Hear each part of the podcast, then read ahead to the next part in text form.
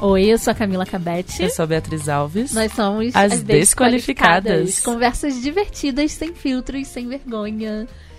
Round 2. Camila adora contar pros ouvintes que a gente tá gravando o segundo episódio do dia. Isso é pra mostrar o amor que a gente sente por Pra gente vocês, mostrar o quê? A vida projeto. real do podcaster, entendeu? Exatamente. Porque Que eu- a Bia vai para Frankfurt no final dessa semana. Pra E aí Feira a do gente Livro tá de fazendo o quê? Frankfurt.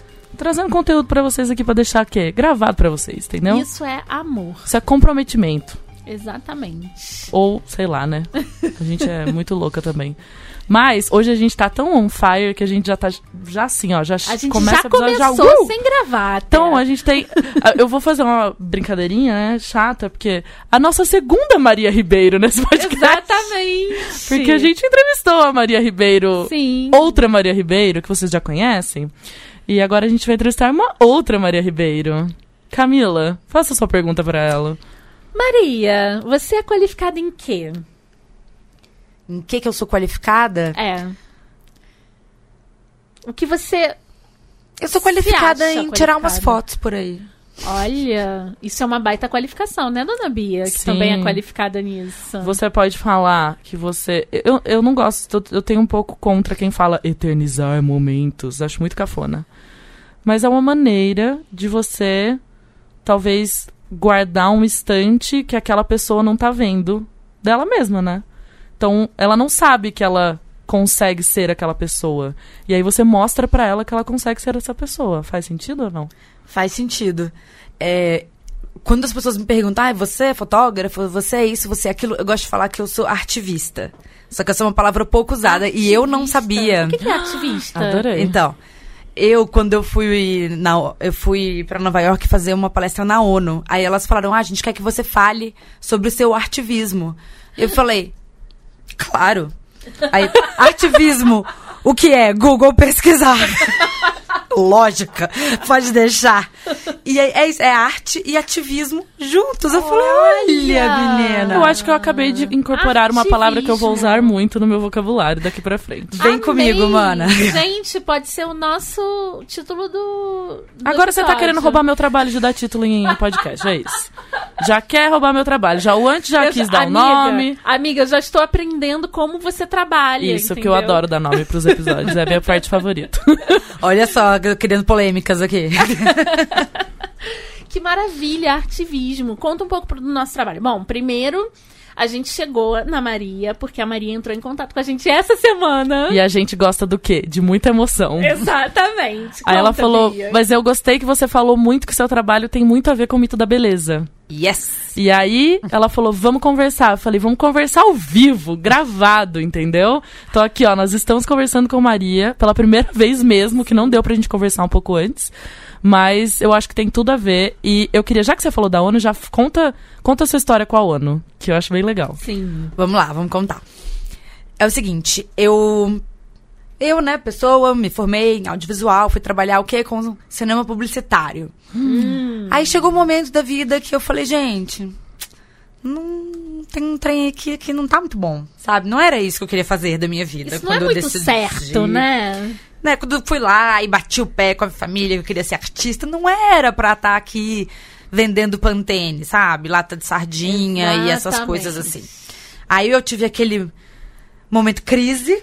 Aí vocês estavam falando de Quantos viagem. anos você né? tinha? Eu tinha, eu tava o quê? Entrando no retorno de Saturno. Hum, 29. 28, 30. ali. Melhor idade. É, maravilhosa essa idade.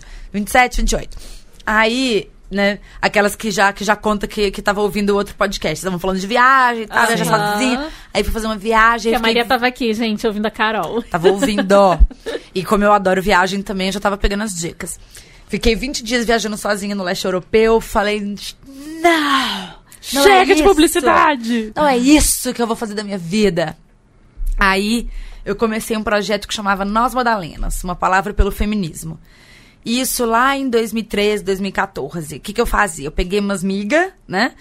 cheguei pras migas, dei o briefing do meu projeto, falei, ó, quero que você escolha uma palavra que representa o significado do feminismo na sua trajetória de vida. Aí a gente pegava, eu escre- escrevia com batom a, palavra no corpício Ah, da amiga, sim. fazia uma foto dessa amiga. Aí em preto e branco, sem Photoshop, que hoje em dia tá cheio, né, de projeto Sim, em Photoshop, só que na exatamente. época as pessoas ficavam um pouco assustadas, assim, não era não muito comum. tinha maquiagem. Não tinha né? manipulação, ia sair celulites, estrias, Aham. tudo, então é, as pessoas ficavam um pouco chocadas. Tanto que, né, umas queriam se cobrir, pôr roupite, não tinha problema, cada um fazia tal.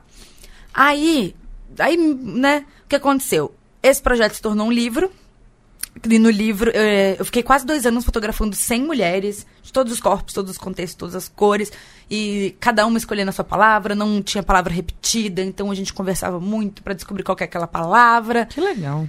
foi um projeto, né, mudou a minha vida. E no livro, além das, dos 100 retratos, cada uma delas mandou em primeira pessoa um relato compartilhando uma parte da sua história, da sua trajetória, a relação dela com a palavra que ela escolheu, enfim. Esse livro foi- publicado. Outras coisas aconteceram. Eu saí de São Paulo, fui morar no sertão, fotografar mulheres quilombolas, indígenas, dar aula para equipe de comunicação de base comunitária. Aí eu já entendi, né, que o meu negócio era fotografar mulher mesmo, que, né, as mul- me encantam Se tal encontrou, né? super me encontrei. E aí, me- meu plano, começou de BH, meu plano era voltar a morar em BH. Só que aí, eu recebi a notícia que o meu trabalho tinha sido premiado pela ONU. Como que será que você recebe essa notícia? Eu tô imaginando você caindo da cama, assim, ó. Gente. Gente, foi uma coisa muito louca, porque eu, eu fui indicada por uma, por uma ONG, né, Frida, pra mandar o meu trabalho. Eu mandei, mas eu apaguei isso da minha cabeça, porque eu falei, "Pff, Imagina. Imagina, a nossa né? autoestima é uma coisa horrorosa, né? Ai, a gente, Oi, síndrome da impostora, ah, né? imagina Mandando ver. Nunca. Então eu, tipo, apaguei isso da memória, tava pensando em fazer mestrado e tal.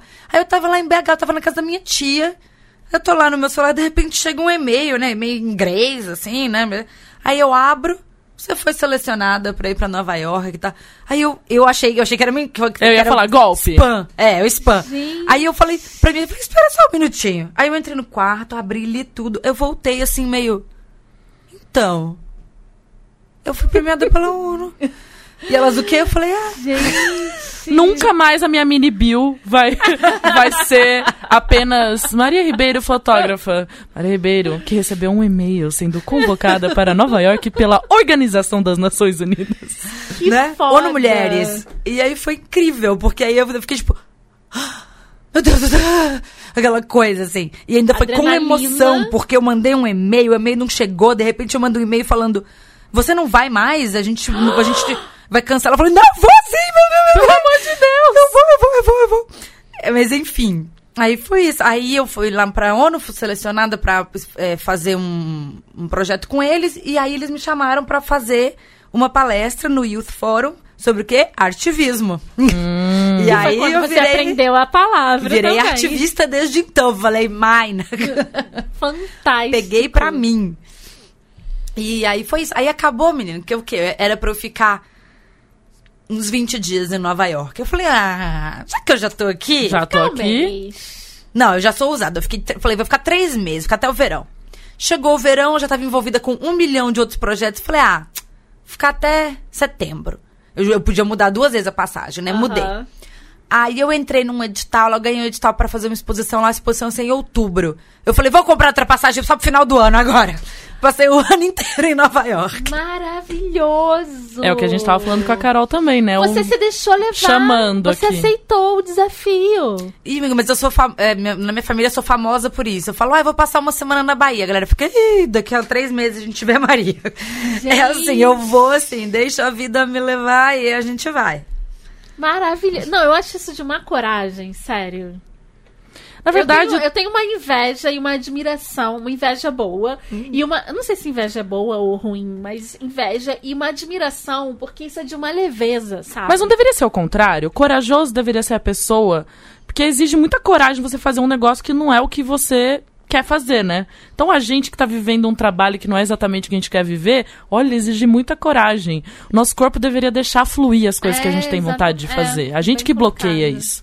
Eu A gente fé. inverteu, né, as coisas. É. é que o, o mundo capitalista ele te exige uma estabilidade que nem sempre é o que faz bem pra você, o que faz bem pra sua saúde, o que faz bem pro seu corpo. Eu, acho que vivi quase isso- nenhuma situação faz bem, né? Quase nenhuma, né? Eu vivi isso muito na publicidade. Eu precisava pagar minhas contas, mas nada da- do que eu quero, do, do que o meu corpo queria, do que eu vivi, do que eu pensava, do que eu sonhava, nada me levava pra aquilo. E é claro que é super difícil você sair dessa estabilidade, né? Dentro desse sistema. Eu demorei muito tempo pra realmente falar, não vou mais. Mas é que chegou um ponto em que realmente eu não aguentava mais, eu tava em pânico já. Eu, eu tinha um dia que- de trabalho, eu queria morrer. E é um clássico da publicidade, quem trabalha com publicidade. É. Chega, só que assim, a pessoa não. ouvi tanto isso. As pessoas não conseguem sair enquanto é tempo de saúde mental, né? Quando ela sai, ela já tá assim num nível absurdo de estresse, de. Descaralhada já. É. Exatamente. Doente. E não é só na publicidade, obviamente, mas é, um, é uma coisa um pouco cruel, né, com as pessoas. área.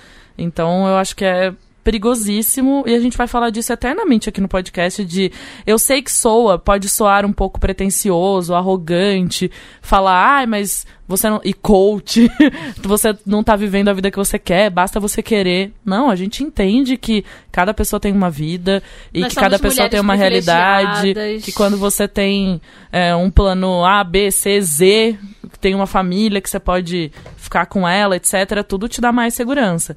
Mas a gente tenta aqui mostrar de várias maneiras diferentes que todo mundo pode seguir o que realmente acredita. Que foi o que você fez também, né?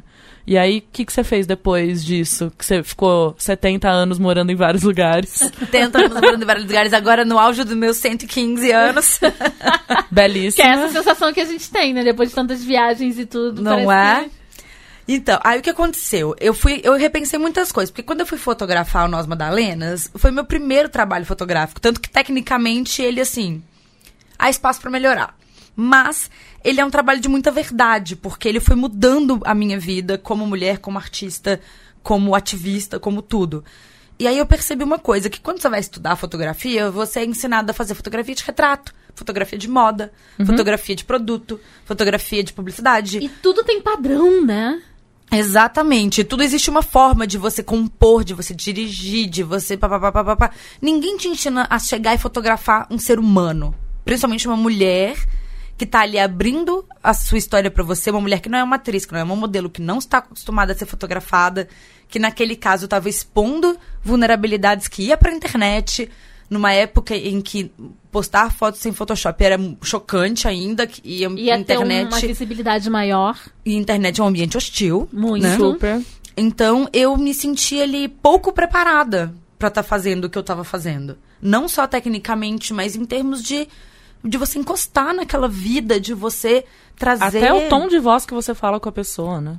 tudo, porque acabava que eu não queria que a experiência fosse traumática. Porque a gente já estava falando sobre traumas, a gente já estava falando sobre vulnerabilidade, sobre fraquezas. Então, e eu comecei a correr atrás de, de, de aprender. Só que eu vi que eu não tinha.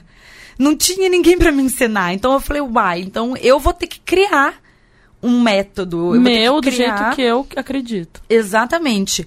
E, e tanto durante Nas Madalenas, quanto durante o meu período no sertão, fotografando as mulheres de lá, quanto em Nova York, com os cursos que eu fiz, as vivências que eu participei, os coletivos que eu né, me envolvi. E na volta pra cá, eu fui buscando em um monte de lugares, até improváveis inicialmente, elementos para trazer para essa experiência. Então eu trouxe elementos desde aromaterapia, meditação, é, é, yoga, respiração, comunicação não violenta, música, movimentação corporal consciente. Você fui- foi agregando conhecimento para aplicar no ato do- da fotografia, né? Com as, com as pessoas que você ia trabalhar. Exatamente. Eu fui trazendo todos os elementos da minha vivência que eu achava que poderiam ser interessantes para incorporar essa experiência. Tanto que hoje eu nem chamo mais de ensaio fotográfico que eu- o que eu faço, eu chamo de vivência.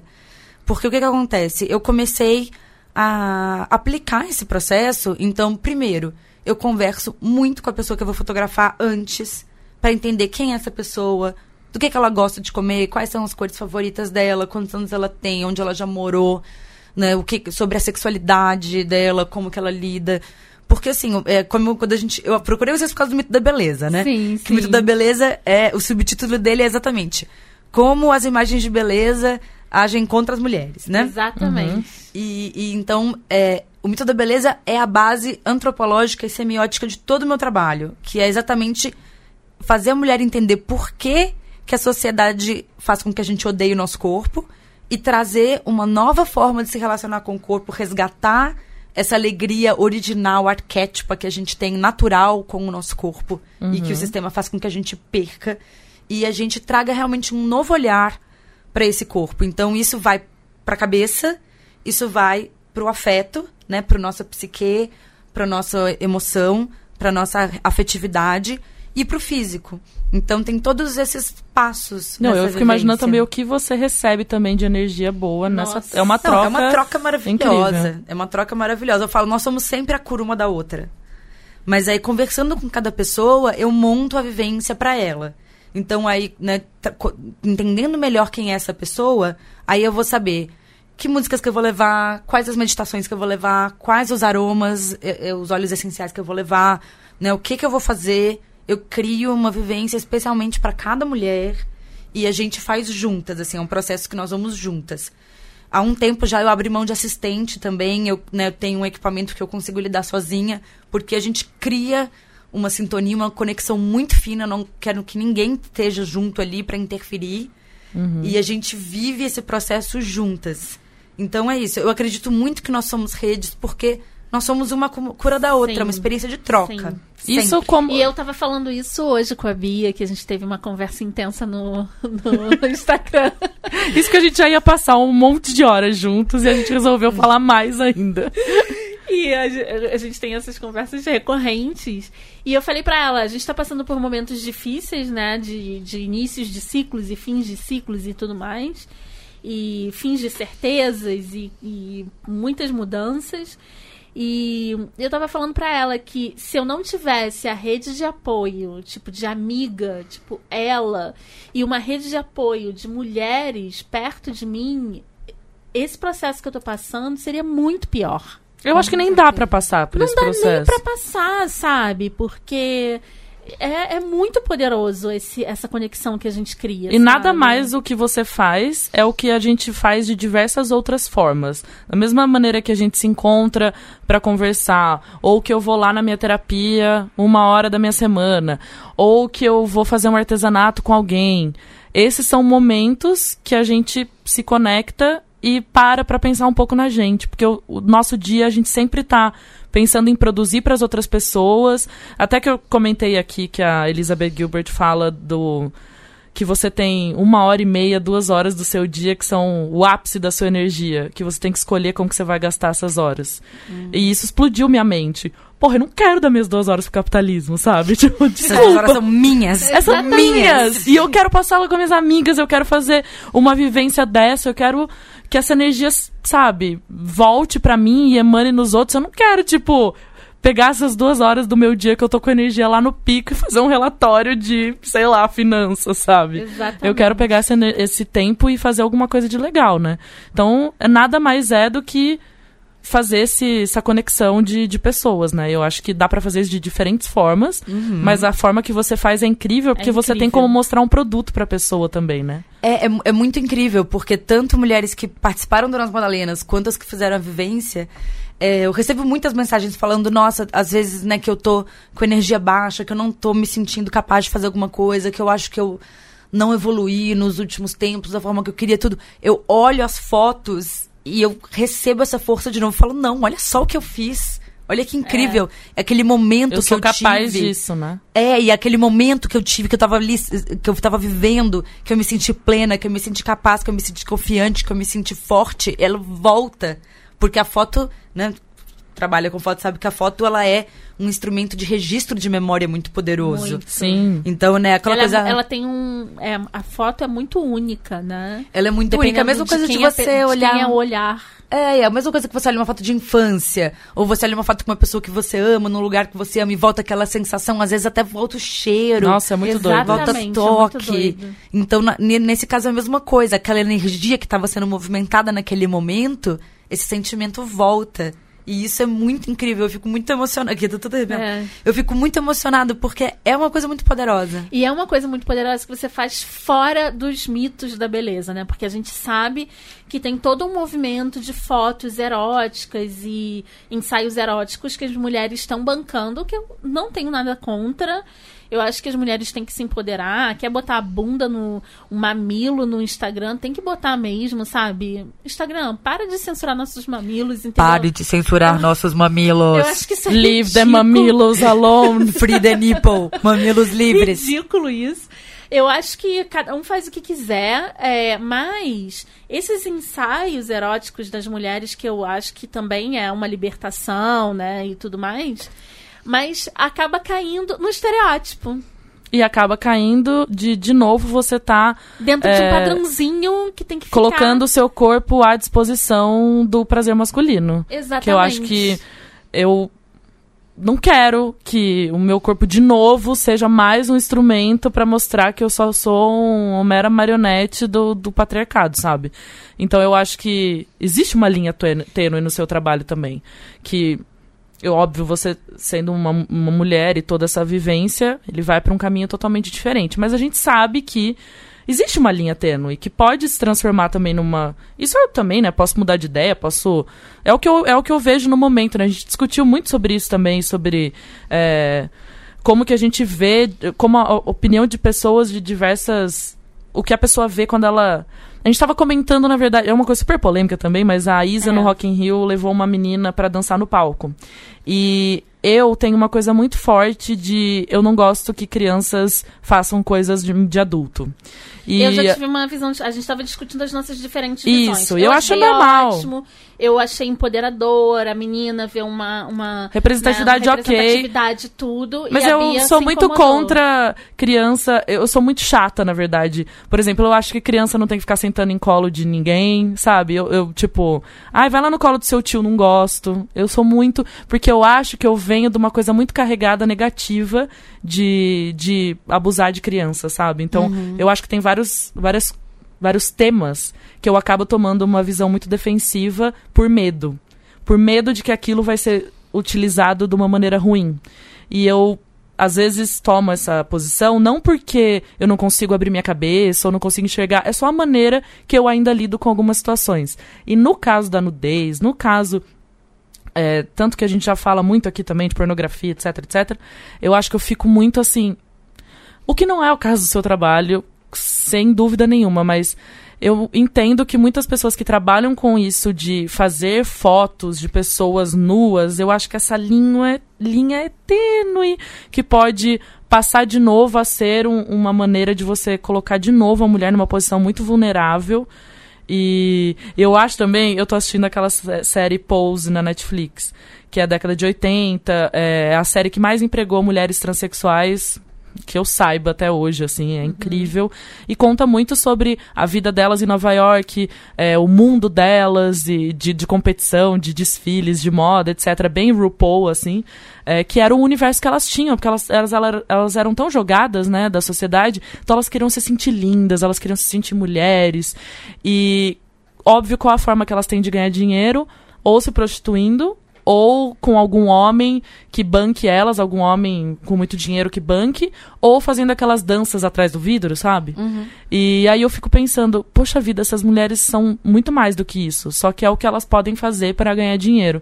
E aí eu fico sempre voltando nesse ciclo, sabe? A gente ganha força, mas ao mesmo tempo talvez a gente volte para uma coisa de mas aqui tá meu corpo de novo disponível para você olhar e analisar, sabe? É, eu acho que a gente chegou num ponto em que nós mesmos estamos tentando. Às vezes a gente não sabe a linha tênue entre objetificação e empoderamento. Sim. Isso vem quando sai clipe novo de fulano de tal, quando sai. Né, isso, eu vejo muito essa discussão. E eu acho que a gente tá realmente tentando entender ainda onde que estão essas coisas. É, não tem Sim. certo e errado, né, nisso. É, eu acho que é isso. A gente tá ainda tentando nos, nos compreender e entender melhor as influências que, que cercam né, em torno de todas essas questões. Com o meu trabalho, é, eu procuro tirar muito a mulher desse lugar de objeto. Eu falo que o meu trabalho é exatamente trazer ela para um local de protagonismo e de autonomia sobre os seus corpos e as suas histórias. Então, dentro desse meu método que eu criei de fotografar, eu nunca dirijo a mulher, ela nunca é objeto do meu ensaio. A gente faz a vivência e eu vou me adaptando ao que está acontecendo ali. Uhum. Tanto que ele não é um ensaio sensual. Né? Então, Se você Não olhar as mesmo. minhas fotos, você vai Não ver mesmo. que quando há nudez, é uma nudez completamente dela, pra ela, com ela, sentindo o corpo dela do jeito que ele é. E, e até é muito. Né, aquela coisa polêmica. Eu tenho muito problema com o Instagram, por exemplo, porque você vê que tem muita pornografia no Instagram. Muita. Muita. A mulher, quando ela é. Tá ali objetificada, sexualizada e embalada para o consumo masculino, Sim. a nudez dela não choca, porque Não. ela é muito normal na nossa Exatamente. sociedade.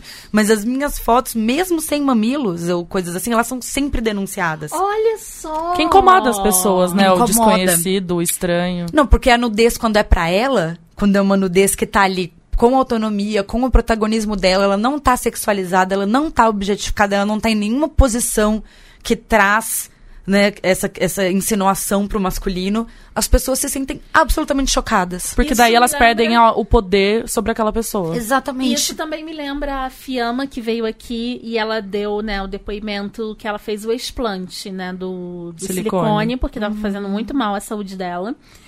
E ela botou as fotos desse processo. Ela também é artista plástica e botou as fotos. E numa da. A maioria das fotos ela tá segurando os seios, né? Com o, o, o silicone, depois sem, né? Todo esse processo.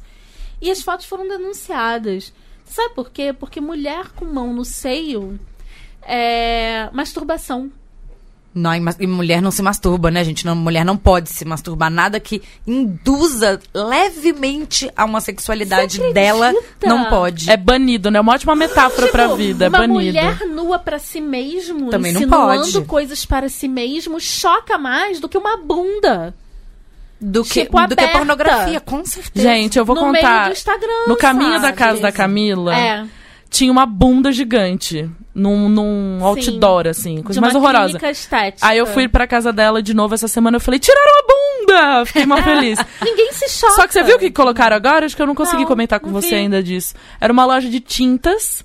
E aí tinha uma mulher de biquíni com Ah, a mesma vi. bunda e tá escrito assim, ó, vai ser boa lá em casa. Ah, Sim, você acredita? 2019? que Tiraram a tipo bunda, mas colocaram. E é uma mulher deitada.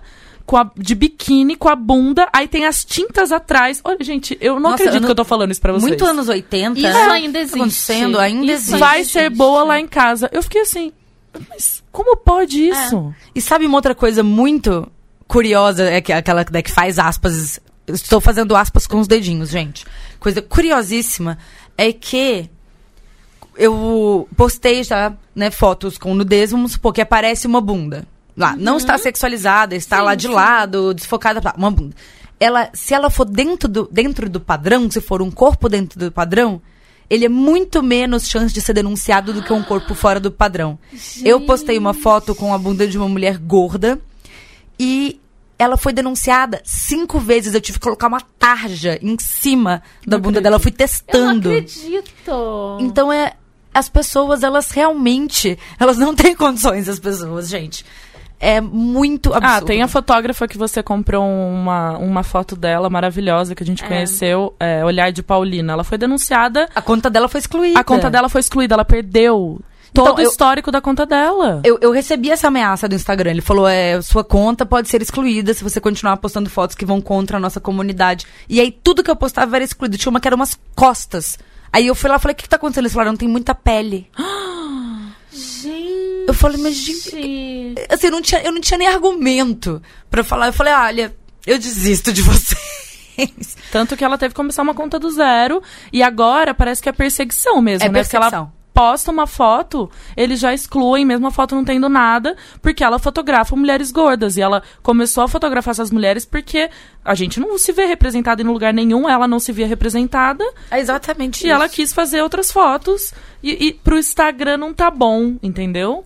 É isso, corpos fora do padrão, eles cho- chocam muito mais. Gente, então você que vê bizarro pornografia explícita no Instagram, tá tudo bem. Agora você vê mulheres né, em- com empoderadas, com corpos diferentes, ali pra elas mesmas, não pode. Olha, gente, eu queria dizer, tudo bem que é outra rede, né? Mas no Twitter teve um campeonato de pintos, eu queria dizer, e não foi excluído.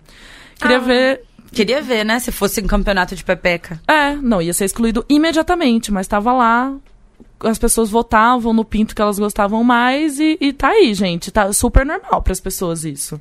Agora, se for uma mulher, qualquer coisa relacionada ao corpo feminino, se não for explicitamente, olha, eu estou aqui para o seu bel prazer, todo o resto é errado.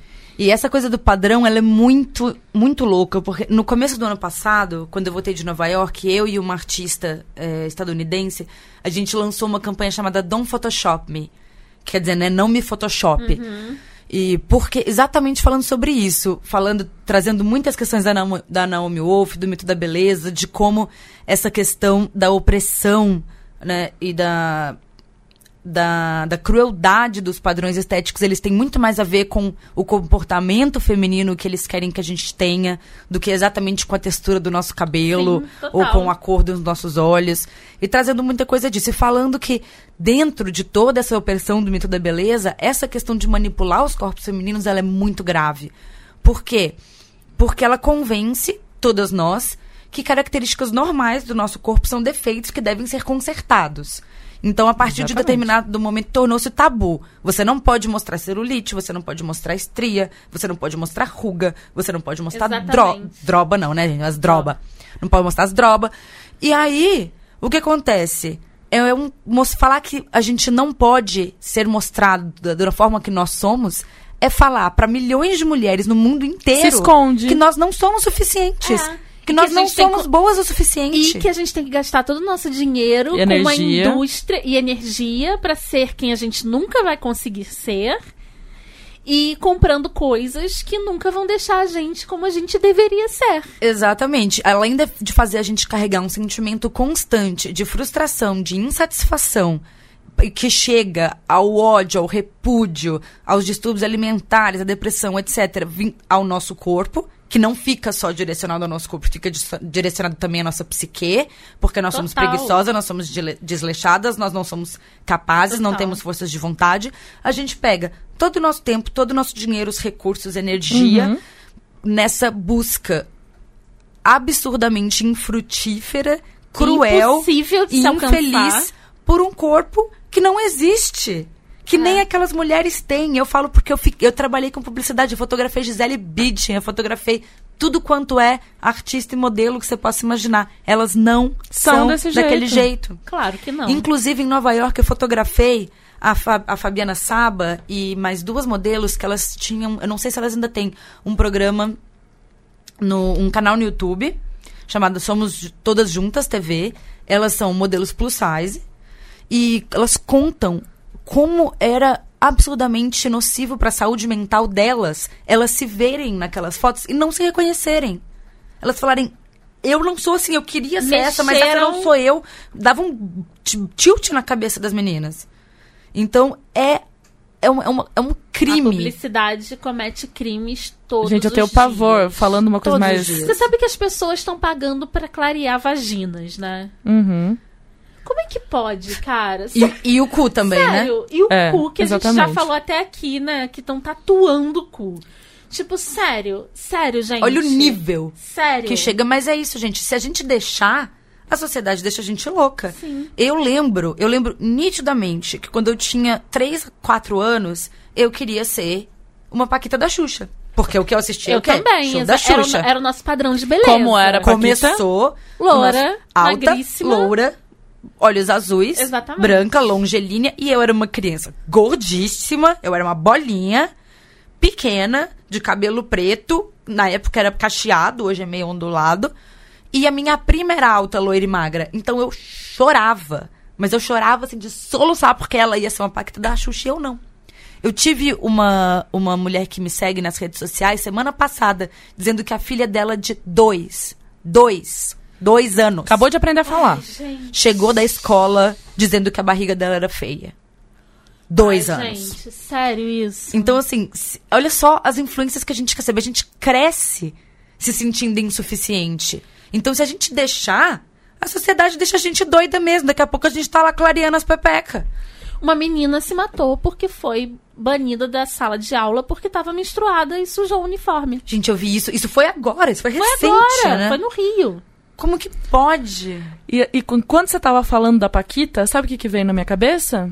Hum. Até hoje, a coisa que mais me incomoda no meu corpo é que eu queria ter perna fina. Olha só. Gente. Porque o que, que acontece? A gente é, nós É das fomos. botas, né? Não, primeiro que bota nem fecha na minha perna.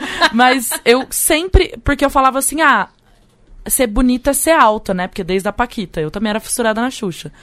Nas Paquitas e na Xuxa. E você é alta. Eu sou alta. Aí eu falava assim, mas eu não tenho essa perna.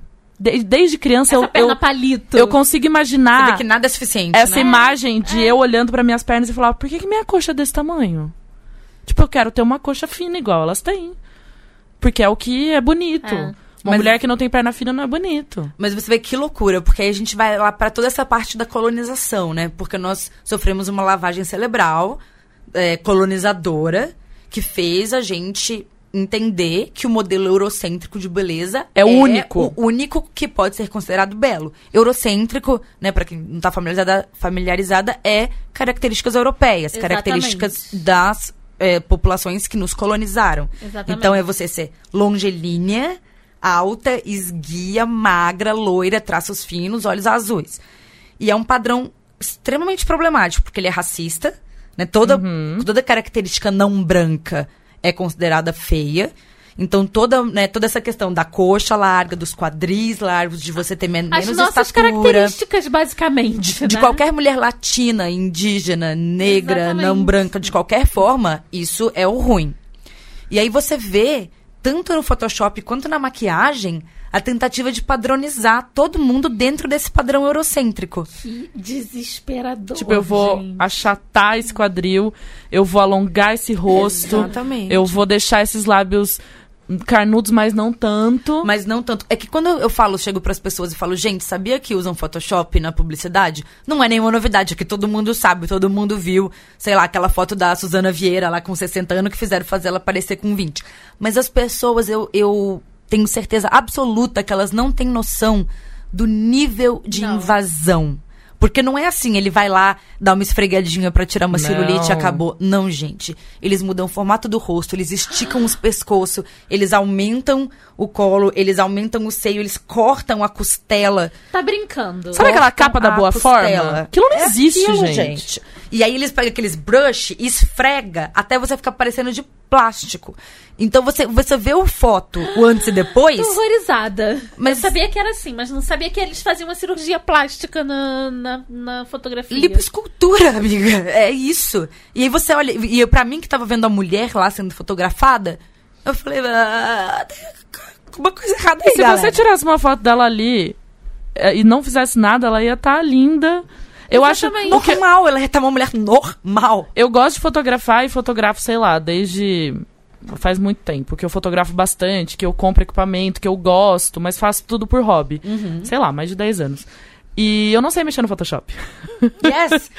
E aí as pessoas convivem tentando me, me Ah. ensinar. A única coisa é que eu faço, às vezes, uma edição muito rápida no celular, caso não deu tempo de eu arrumar a luz e tal, eu dou uma clareadinha e tal, mas coisas bem básicas, mas eu nem quero aprender.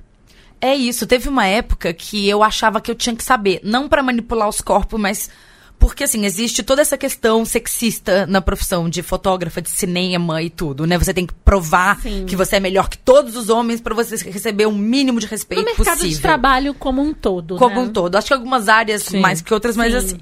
Então, eu achava que eu tinha que saber. Eu fiz cinco cursos de Photoshop na minha vida. Mas eu nunca lembro de como usa, porque eu não uso no meu trabalho. Claro. Aí chegou um dia que eu falei, gente, Por que eu tô gastando dinheiro com essa merda? Ah, o que, que eu tô fazendo aqui? Eu não uso Photoshop nas minhas fotos. Sabe? Eu não. Exatamente. Aí você, aí você fala, tipo, duh.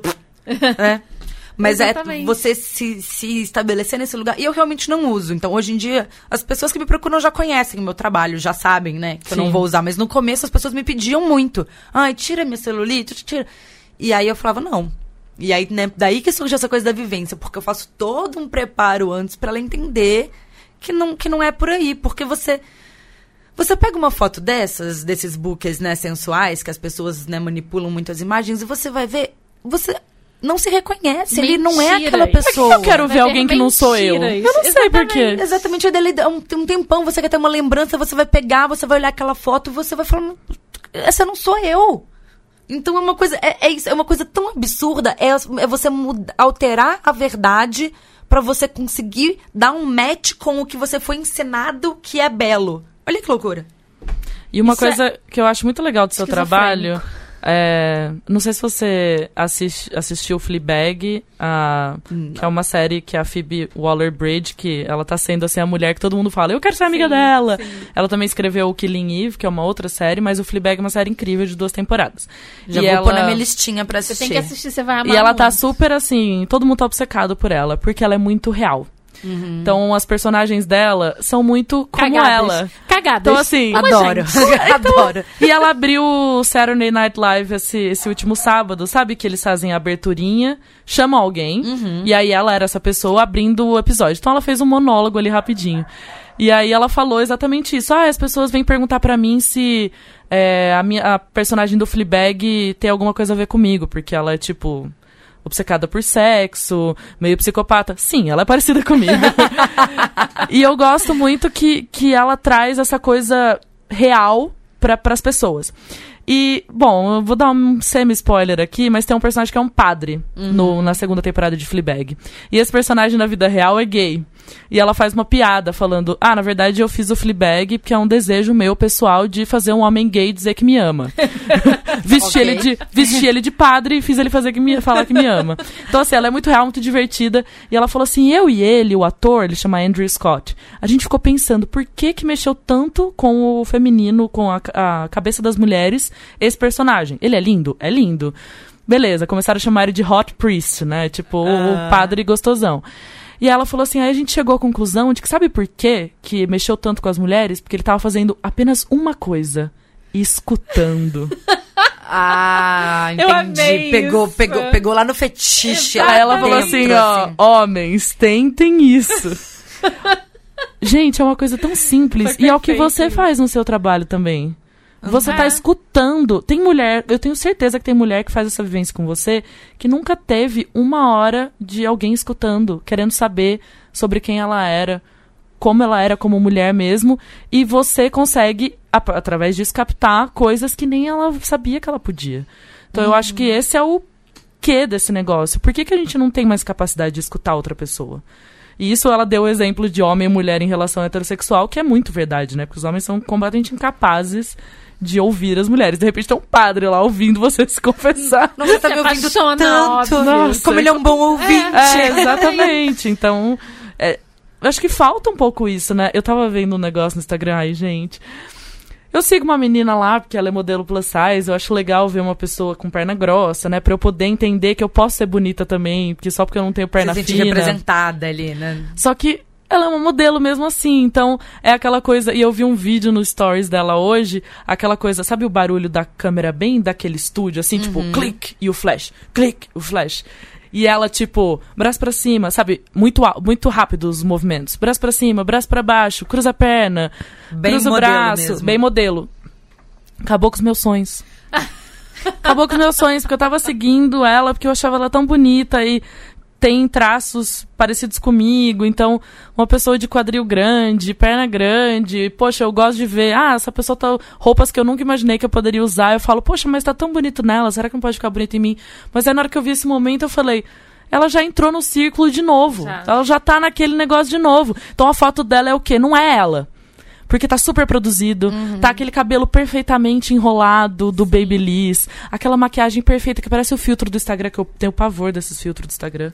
Então, nessa campanha do Dom Photoshop, a gente falou muito sobre a indústria plus size exatamente por causa disso. Primeiro porque eles geralmente pegam mulheres grandes, eles não pegam mulheres gordas. Elas, elas continuam tendo aquela proporção Sim. violão, assim. Tipo, Com al- cintura fina. É. quadril grande, com É. algumas exceções, tipo Tess Holiday, que, que, que fez a carreira antes de ser modelo e tudo. Eles já pegam mulheres que contêm essa proporção.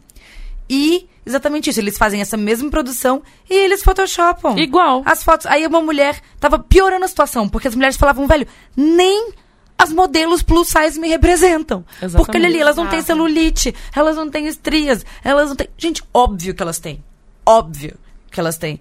Então é isso. O capitalismo, ele é, essa indústria, o sistema, o patriarcado, né? Essa, essa trindade, eles pegam coisas que são que a gente tenta fazer na iniciativas de inclusão, eles vão lá e crau. E aí já, já de- dentro Então, do uma jogo pessoa de que eu novo. tava seguindo pra ver. Porque assim, né? Se você for uma pessoa fora do padrão estético e você quiser pesquisar uma roupa, você vai lá no Pinterest e coloca bota de cano alto. O que, que você acha que vai aparecer? Mulheres magérrimas. Claro. Eu não vou. Com uma bota de canal, eu não vou parecer aquelas mulheres, né? Então, às vezes eu procuro também pra aula de costura, essas coisas, sabe? Saia, não sei o quê, pra eu poder ver o modelo da saia pra explicar como eu quero fazer o molde pra costurar. Aí, de repente, é uma mulher lá que pesa 20 Reta, quilos. não tem nem quadril. Aí eu comecei a ter Europeia. técnicas pra poder procurar, sabe? Às vezes eu coloco, tipo, saia, não sei o quê, e põe um plus size no final. E antes eu até conseguia achar, mas parece que caiu de novo. Então eu tava É. lá seguindo uma mulher que eu achava ela linda, maravilhosa. Queria ver essas referências de outras pessoas usando roupas que eu só vejo em modelos. Aí agora tá o quê? Você já começa a ver que modifica o rosto, que já começa a fazer alguma intervenção estética, que já começa a só postar foto ou aparecer no Instagram muito produzida. Ou Pô, eu seja, tava já fugindo. era, né? É, eu tava fugindo exatamente disso. Cadê as pessoas reais, sabe?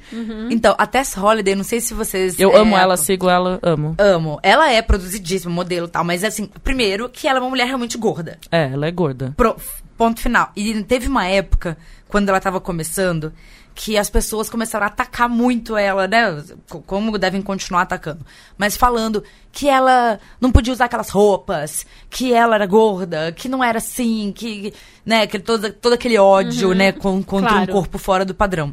E aí ela escreveu um texto que eu, assim, eu achei incrível. Que basicamente ela falava assim: Eu entendo a indignação de vocês. Eu super entendo. Porque todas nós fomos criadas achando que pra ser bem-sucedida, pra ser amada, pra ser valorizada, pra ser bonita, pra ter todas essas coisas, você precisa chegar naquele corpo dentro do padrão. Então você faz isso que a gente acabou de falar aqui, de usar todo o seu dinheiro, toda a sua energia, toda a sua, né, todo o seu, seus recursos, o seu tempo em busca desse corpo, porque quando você chegar lá, que a gente sabe que a gente nunca vai chegar porque não existe mais, né? Acabou seus mito. problemas. Quando você chegar lá, acabaram seus problemas. Você vai ser maravilhosa, querida, amada, acolhida e vai receber todas essas coisas, vai poder usar, usar todas as roupas que você quiser e vai ficar maravilhosa e vai postar fotos lindas na internet. Só que não. Só que aí o que aconteceu? Chega uma mulher gorda e fura a fila. Não passa por esse processo e vai direto no postar as fotos lindas, maravilhosas no Instagram. Você sendo tá louca? amada. É ela fala, isso aí. "Pera- peraí, eu tava aqui na Sendo fila amada- antes. Sendo amada, bem-sucedida, realizada, feliz. Mãe, feliz, tudo. Tudo. Pacote completo. E aí as pessoas falam, mas peraí.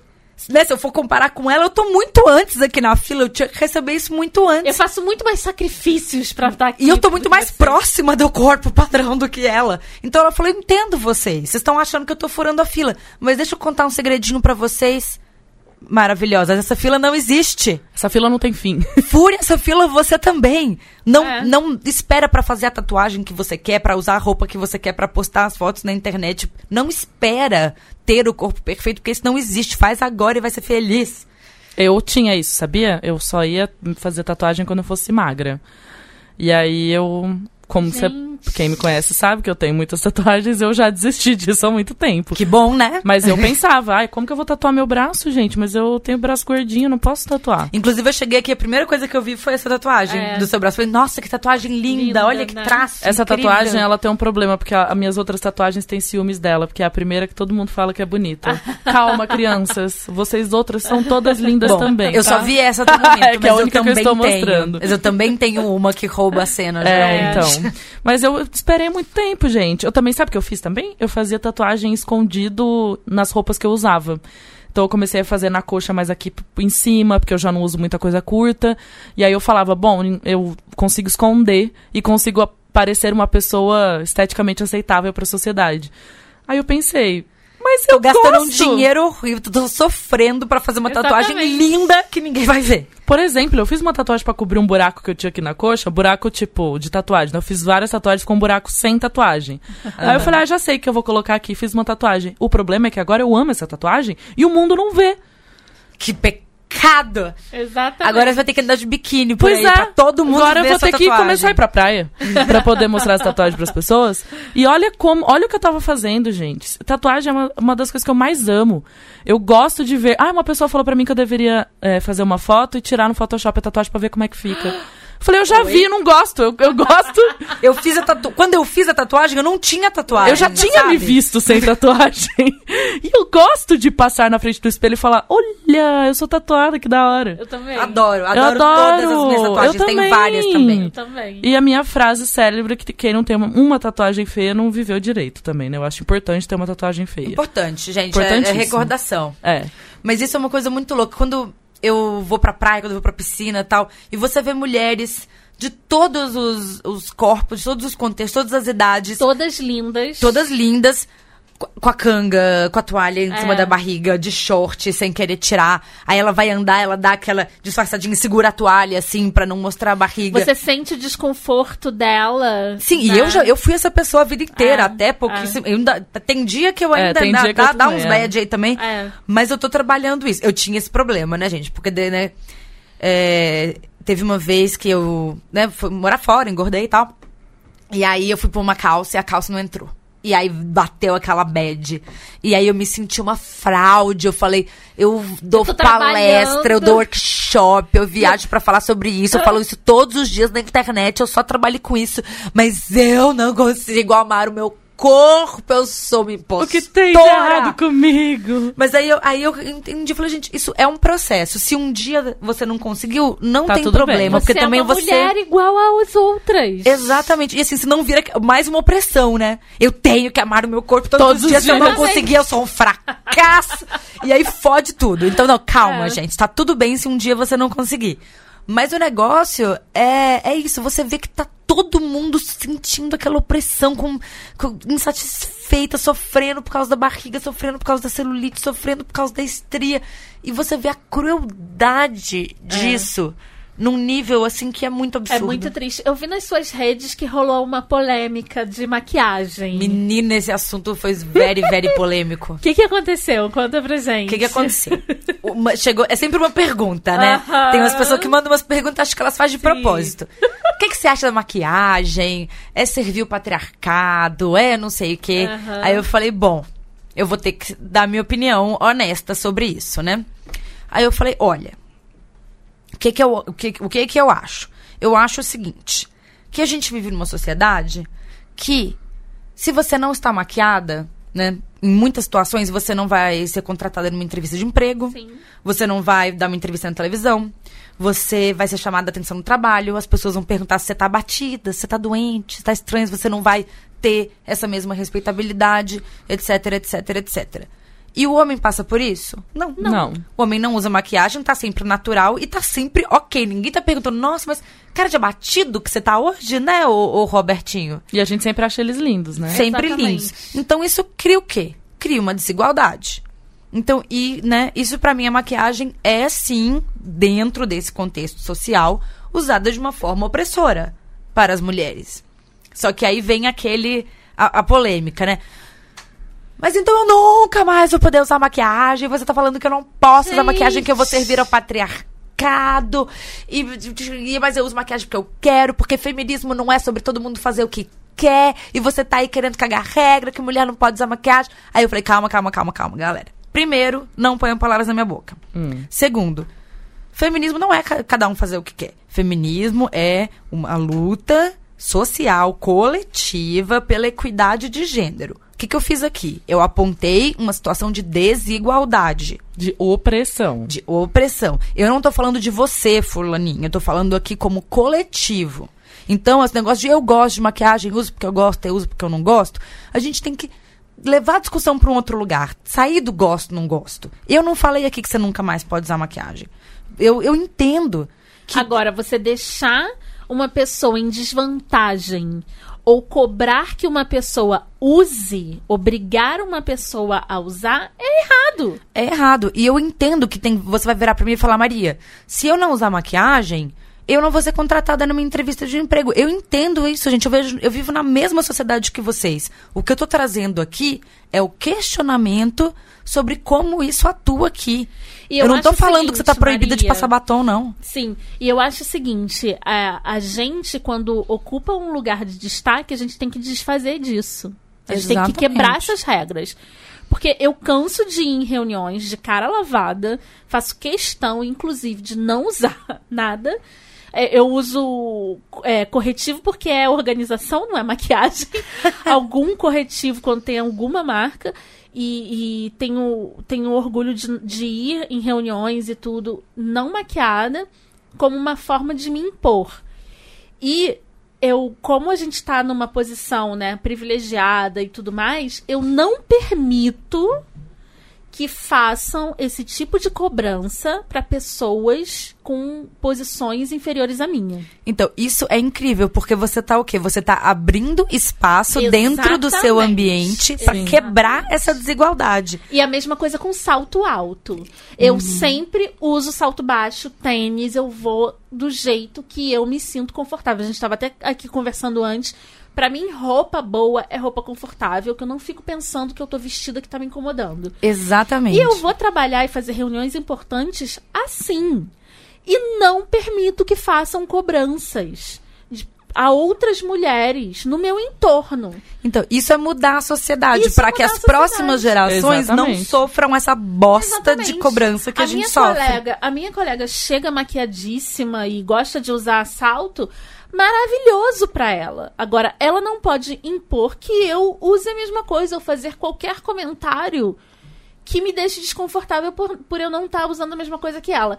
E o vice-versa. Eu não posso culpá-la ou ficar reclamando da forma que ela usa maquiagem ou salto. A questão toda é, cada um faz o que quer. Exatamente. E outra coisa que eu Porém- deixei lá muito claro é que a, a minha crítica é ao sistema, não é às Exatamente. pessoas. Exatamente. Porque, gente, eu entendo todo mundo que quer se enquadrar ao sistema, porque a gente já sofre tanta opressão, a gente já lida com tanta coisa. É igual sutiã. Tem dia que eu não tô afim de sair sem sutiã na rua e sofrer os assédios que eu sei que eu vou Isso. sofrer. Eu não Exatamente. tô com paciência Então a gente fala, isso. tá bom, hoje você venceu. Hoje você venceu, É. foda-se, entendeu? Então eu entendo que a gente quer se enquadrar. Eu entendo que se você vai num lugar que você vai se sentir oprimida sem maquiagem, você fala, foda-se, eu vou me maquiar hoje porque hoje eu não tô afim de bancar essa luta. Tudo bem, tá tudo bem. Não é, não é, não é contra você a minha crítica. A minha crítica é contra o que tá te oprimindo. E uma outra coisa que eu sempre, sempre ouço o tempo todo essa questão do, ai, mas cada um é livre pra fazer o que quiser. Uhum. Ninguém tá falando que você tem que ser magra. Ninguém tá falando que você tem que pôr celulite. Ninguém tá falando Só que tá. só que tá. Por quê? Porque a gente não cresce no vácuo, numa bolha. E que faz você desenvolver gostos e não gostos, assim, da sua cabeça. Não é, você não nasceu assim, tá, anjo? Né? Achando que aquela pessoa é bonita. É gosto pessoal, gente, não é? Não existe gosto Não. pessoal em sociedade. Gostos são construções sociais. Igual padrões estéticos são construções sociais. Exatamente. E a prova disso é que eles mudam com o tempo e com o espaço. Vai em qualquer museu lá da sua viagenzinha pra Europa ou aqui no MASP e vai ver as musas renascentistas. São mulheres que seriam consideradas gordas Exatamente. completamente fora do padrão e eram o supra-sumo da beleza naquela época. Sim. Então, os gostos, como Naomi Wolf disse, eles são moldados dentro das características que mais vão oprimir a mulher dentro daquele espaço, daquele momento. E que mais vai, vai- satisfazer a economia A economia e capitalista. o sexo masculino. E não é? anjos, Óbvio. parem de achar que a experiência pessoal de vocês é o mundo. Porque não é. Não é. Exatamente. Então, essa coisa de se defender, sabe o nem todo homem? Ou falar, mas você pode pensar o que você quiser. Ah, mas se a mulher quiser isso, mas o feminismo não é sobre deixar elas escolherem o que elas quiserem. Então, mas às vezes elas precisam entender, e por isso que a gente fica repetindo tantas vezes a mesma coisa. Sabe o que o lado de lá fala que é mimimi? Eles estão incomodados porque isso atrapalha o plano deles. Com De certeza, dominação. é um perigo pro é um perigo. Muito Então, toda vez que você ouvir alguém falando, olha, lá vem ela com mimimi, é o medo de que a gente bote mais mulheres pra pensar nisso. Porque imagina se elas não tiverem que pensar nisso todo dia e não pensar no que, que elas acham, no que elas veem bonito, porque não é só o que ela vai ter que se tornar, é o que ela vê bonito. Exatamente. Porque a mulher também, ela acha que ela tem que ser daquele jeito e ela acha que o parceiro dela tem que ser de um certo de uma certa maneira. Eu tô amando a revolução das mulheres nesse momento que entenderam que homens que têm lados femininos muito aflorados são os melhores. Exatamente. Melhores. Gente, eu sempre. Eu sou aquela pessoa que, né, solteira na, na, na, na balada. Parece que eu vou embalando. solteira no, no barzinho. Se tem um homem gay lá, já é o que eu quero pegar. Aí eu chego, é sempre gay. Sempre gay. É porque você se aproxima das características que menos, mais... mas, menos masculinidade Mas tóxica. pensa- pensa Aí eu descobri 10 os anos- bis. Pelo menos existem Pelo menos existe. Pensa 10 anos atrás, o que, que a gente estaria falando numa mesa, né? Não, porque aquele homem másculo e forte, não sei o quê. Agora a gente tá. Agora a Oh, gente, agora a gente tá assim, ó. Ele chorou. Lindo! Casa com ele. Assim. Me abraça! Isso. Porque a gente entendeu isso, que, que também não é só o que a gente acha que é belo, é o que a gente. vê belo nos outros, e que não é isso, Isso que... é revolucionário, Isso, gente. A gente totalmente. tá fazendo isso. A gente é tá fazendo revolução. E a gente entender exatamente que os- o, o que que estão vendendo pra gente que é bonito e o que que estão vendendo pra gente que é feio, não é interessante pra gente, é interessante pra eles. Pro sistema. Pro sistema, pro patriarcado, pro capitalismo, que estão ali sempre juntos. Então, essa coisa de, ah, eu gosto, mas eu não gosto, mas gosto não se discute. Você acha que tá todo mundo querendo a mesma coisa por acaso, gente? Tá todo mundo querendo ser magra, alta, loira, de olhos azuis, por Claro quê? Todo mundo nasceu com um chip que só identifica isso como beleza? Né? Não, gente, vamos, vamos abrir. E, e essa coisa de você é, entender também o seu corpo, entender que o seu corpo é orgânico, que ele muda com o tempo, que você vai engordar, que você vai emagrecer, que você vai envelhecer. É também você abrir a sua cabeça para aceitar o diferente. E aceitar o diferente não só no outro, em você mesma. Porque tem essa, essa coisa de você olhar pra outra mulher. Porque na- outra coisa, né, gente? Nós somos criadas pra sermos inimigas. Hum, Esse é, é- Olhando, já vendo como uma ameaça e já se achando julgada pelo outro. Pela outra, Exatamente. né? A gente foi criada pra se competir uma com a outra, a gente foi compara- criada pra se comparar. Essa coisa de essa estigma de, de ai, a mulher faz intriga, mulher Mulher só se veste pra outra mulher. Tem um montão de dona. Mulher é falsa. É porque eu, eu- a gente foi criada pra ser desse jeito. Eu faço questão de ser o oposto disso. Gente, eu, não, eu, eu tenho uma confissão a fazer. Culpa, eu tenho uma confissão a fazer. Faça. Que é, eu fui muito essa pessoa. Eu era aquela jovem que Ah. adorava andar com os homens. Porque eu Hum, achava eu que me também. dava Ah, status. você queria ser um dos caras. Eu queria ser um dos eu caras. queria. Porque o quê? Eu queria que as coisas que eu falasse fossem respeitadas igual eles Isso, falavam. Eu queria isso que a minha mesmo. opinião tivesse valor. Só que, ó, não adiantava nada. Nada, porque. Não, mas é- na minha cabeça, gente, eu não era como as outras. É, Isso. exatamente. Mas é quando a gente vê, gente, que não existe as outras. Todas nós somos as outras, Exato. não Eles vamos enxergavam ver. a gente igualzinho às outras. né? Ah, Eles, é, era só até ele, tipo, ia naquele banquinho e falava, tá bom, ô menininha, senta aqui nesse banquinho pertinho da gente, a gente deixa. É, o É, pior, né? exatamente. Vem aqui, agora você é parte da turma. E aproveita que você já é da, da, da turma, faz a nossa lição. É, É, ou até o cara querer te pegar também, né? É, Aí, também aí tem pronto, aí você vira igualzinho às outras. Fica Isso igual. mesmo. Sofre igual. Sofre igual. Abram os olhos, meninas. Fala, deixa eu te contar, não vale a pena, Não amigo. vale a por, pena. por alguém que já caiu nessa, assim. Aí, aí hoje eu olho e falo, nossa, trouxa.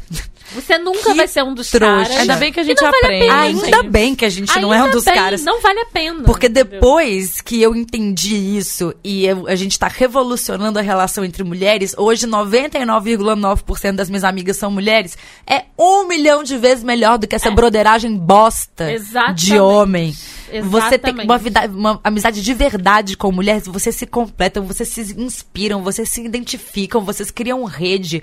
Nossa, é a coisa mais maravilhosa desse mundo inteiro. Exatamente. Exatamente. Não existe coisa melhor que a amizade de mulher, gente. E sem cobranças. Você é, é uma coisa que me, me choca muito nessas redes das blogueirinhas é a homogeneidade, né? Você só tem amigas de um determinado jeito e eu faço questão de conhecer pessoas de todos os tipos. Então, gente, se abra. É de novo, né? Sabe? Abrir-se para o novo, abrir-se para o diferente, outros corpos, outras pessoas, outros Exatamente. contextos.